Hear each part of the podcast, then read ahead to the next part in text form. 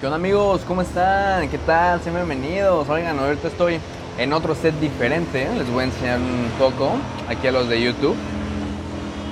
Nos encontramos en Acapulco.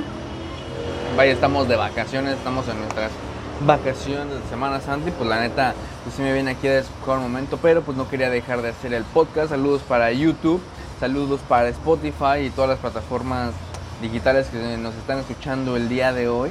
Hoy tenemos tres temas muy, muy, muy chidos. Bueno, en realidad son dos temas y son las secciones de preguntas, que ahora sí pusimos preguntas de nuevo.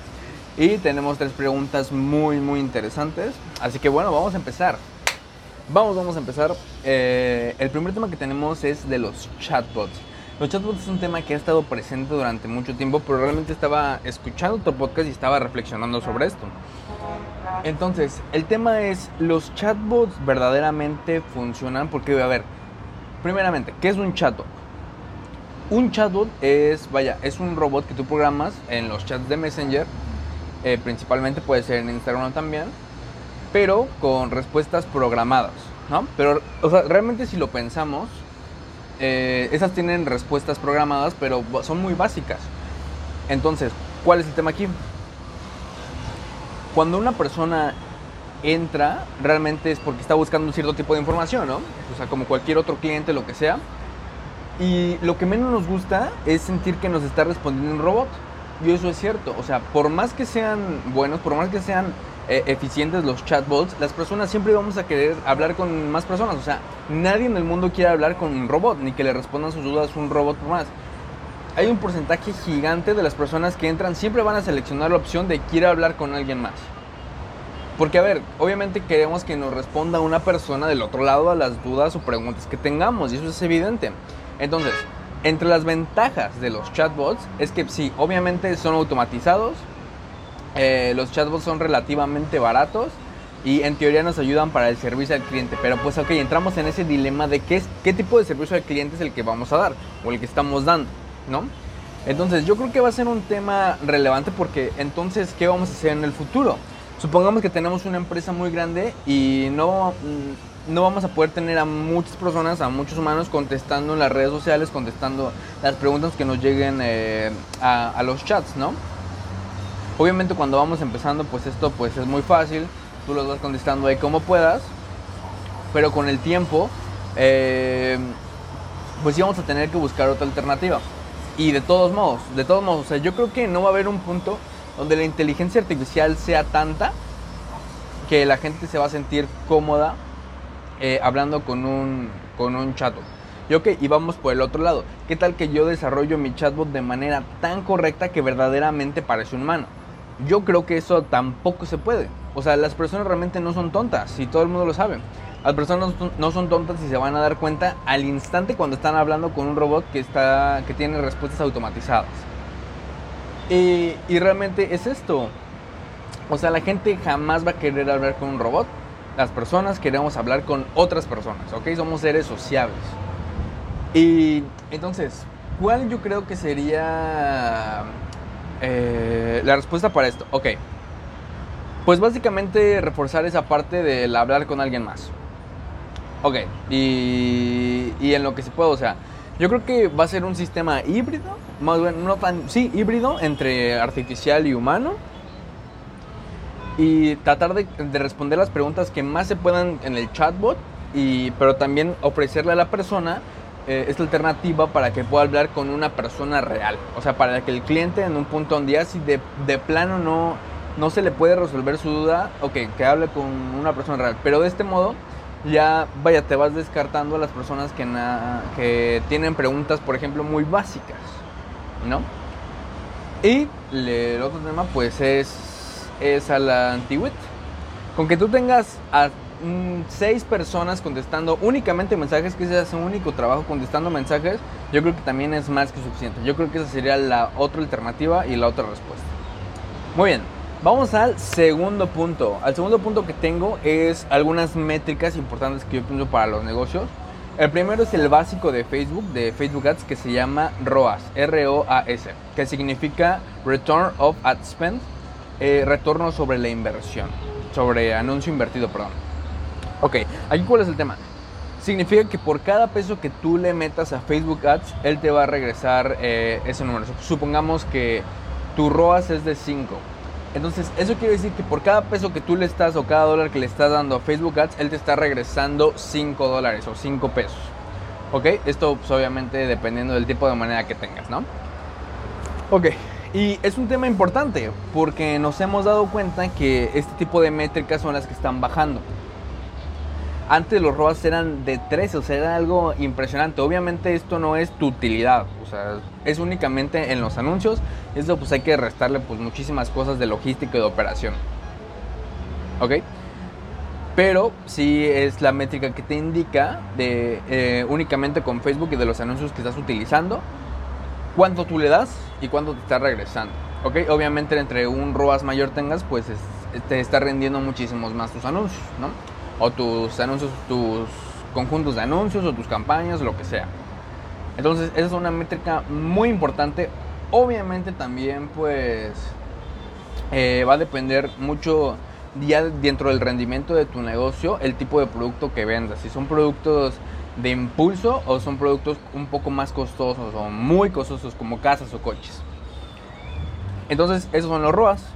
Y la siguiente abreviación que me gustaría ver es el CAC, CAC, que significa costo de adquisición de clientes.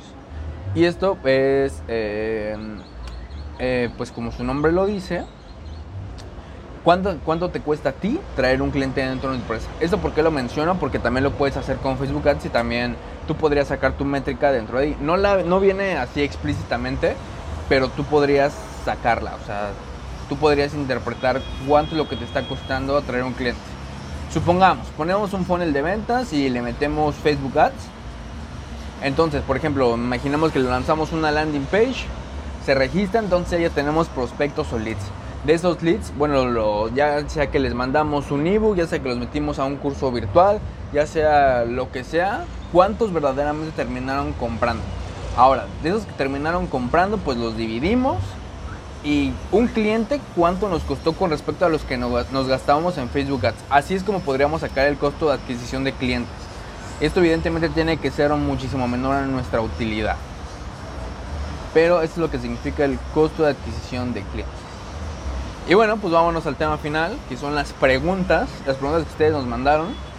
Eh, la primera pregunta nos las pregunta Jacobo. Nos dice mejores páginas para landing pages en español esta pregunta a mí me pareció interesante porque, a ver, obviamente hay muchísimas páginas eh, para hacer landing pages, pero ahora en español. Estuve investigando y realmente también estuve, y algunas que ya conocía. La verdad es que hay muy pocas, pero me refiero a muy pocas funcionales, porque también hay muchas que no son funcionales. Ok, hay una que, que es la que yo conozco, se llama Exur. ¿Cuál es el tema, por ejemplo, con esa de Exur? Exur es idéntica, incluso con muchísimas menos funcionalidades que ClickFunnels. La ClickFunnels es la plataforma de Russell Brunson y es la más conocida a nivel mundial, ¿no? Pero a ver, esta plataforma se llama Exur, es de México y te digo, cuesta exactamente lo mismo que ClickFunnels y tiene, tiene muchísimas menos cosas, ¿ok? En ClickFunnels tienes RMs, tienes eh, obviamente las opt-in pages o landing pages, tienes integraciones, tienes email marketing. Entonces, a ver, para específicamente hacer landing pages, pues podría recomendar esa, pero en cuanto a costo, yo considero que es muy alto, muy, muy alto. Y por eso las personas utilizan páginas para hacer landing pages en español, como, eh, como te digo, esta ClickFunnels, utilizan también Kayabi, utilizan, ¿cuál otra? Lead Pages esas son las tres, las tres que recomendaría sin duda. Kajabi, por ejemplo, es para cursos digitales, o sea, es la plataforma más completa para cursos digitales, para comercializarlos, porque también tienen email marketing y también puedes incluso meter tus cursos ahí. Entonces es la mejor. ClickFunnels también, eh, como les digo, es, es completamente funcional para muchos activos digitales. Y la otra que mencioné, Lead Pages, pues es específicamente para hacer eh, landing pages y también me parece que tiene formularios y todo ese tema. Esa, por ejemplo, no es tan, tan optimizada como las otras. No tiene email marketing. Seguramente tiene unas integraciones, pero o sea, es muy básica, pero también tiene su, su versión de pago y creo que tiene algunas otras más funcionalidades, pero con la gratuita la verdad es que está bastante bien. Y obviamente que Kajabi y ClickFunnels pues son de paga. Pero pues en español yo conozco Exur, eh, la verdad es que es funcional dentro de lo que cabe, sí permite modificar varias cosas, pero considero que el precio es demasiado alto, es alrededor de 100 dólares al mes, más o menos. Tiene, creo que planes más caros, pero por pocas funcionalidades, o sea, el costo-beneficio con el primer plan queda. Ok, la segunda pregunta que tenemos es, ¿existen los Twitter Ads? Y sí, claro que sí. Twitter eh, tiene su plataforma para hacer anuncios, que es la forma como la que monetizan. Eh, ¿Cuál es el tema? Es que es muy cara. La verdad es que nada que ver con la viralidad que tiene comparada con Facebook y con, con Instagram. Twitter tiene su plataforma de anuncios, sin embargo no ha sido muy optimizada, o sea, no, no da muy buenos resultados. Y es por eso que, o sea, si se dan cuenta, pues Twitter ha bajado muchísimo su popularidad en los últimos años. Obviamente con respecto a, a grandes como Facebook, Instagram, ¿no? WhatsApp. Ahora, aquí el chisme es que van a cambiar próximamente de CEO. Ahorita el CEO se llama Jack Dorsey, es el CEO de Twitter. Y pues también van a cambiar con esto su modelo de negocio, el de Twitter. ¿Cuál va a ser el nuevo modelo de negocio de Twitter?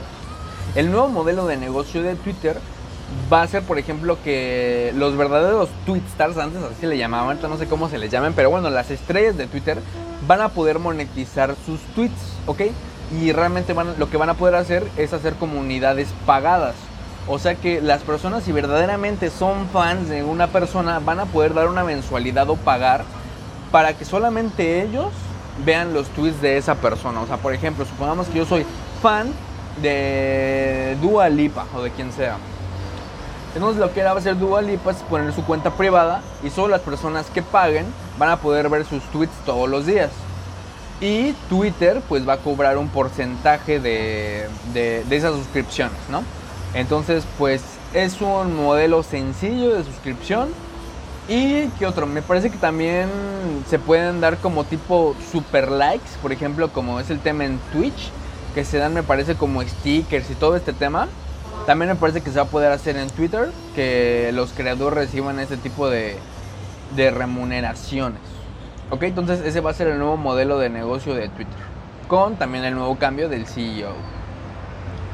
Y la tercera pregunta nos dice, ¿los negocios digitales tienen más futuro que los físicos? Sí y no. Yo digo que depende. Negocios en general no. Eh, yo creo que los negocios eh, que conocemos van a seguir existiendo por siempre, por los siglos de los siglos, mientras sigamos viviendo. O sea, lo que me refiero es a los negocios locales, ¿no? Creo que a eso nos referimos. Obviamente hay negocios que, físicos que no son locales, ¿no? Sino que están en todo el mundo. Eh, por ejemplo, Nike, ¿no? O, este tipo de, cadenas gigantescas. Pero no. Eh, ese tipo de negocios, yo creo que no. Obviamente son la mayoría. Los negocios físicos jamás van a dejar de existir. Y tampoco creo que en conjunto vayan a, ser eh, inferiores que los digitales. Ahora, para negocios exponenciales, sí, los negocios digitales tienen muchísimo más futuro. Y es precisamente gracias al Internet. O sea, y esto es un tema ya de años, ¿no? O sea, obviamente todo, durante muchísimo tiempo va a haber siguiendo nuevas plataformas y la atención se va a ir a nuevas plataformas. O sea, no estoy diciendo que nos vayamos a salir de un día para otro de Facebook o de Instagram o de WhatsApp, pero simplemente va a haber innovación. O sea, si hoy saliera un, eh, una copia de Facebook, seguramente no nos iríamos, como es el caso de Telegram, hasta que, bueno, hubo este tema de, de la privacidad, de mucha gente se fue a Telegram. Pero antes de que pasara todo este tema con las políticas de WhatsApp, nadie volteaba a ver a Telegram. Todos estábamos felices y contentos sin ningún problema en WhatsApp. Porque Telegram, a pesar de que no es una copia, o sea, es este. De hecho, tiene más funcionalidades. Nos quedábamos fácil en WhatsApp porque nosotros, no sé, pues podíamos sentir que eh, era como una copia, ¿no? Es, a lo que voy. Si saliera una aplicación idéntica a Instagram, nos quedaríamos en Instagram. O sea, de eso no hay duda. Pero ¿cuál es el tema? Entonces, ¿cómo la gente va a voltear hacia otro lado si están estos gigantes digitales? El tema es que va a haber innovación. Cuando hay innovación y las personas vemos cosas nuevas, nos entretenemos en esas cosas nuevas y nos y migramos a ellas.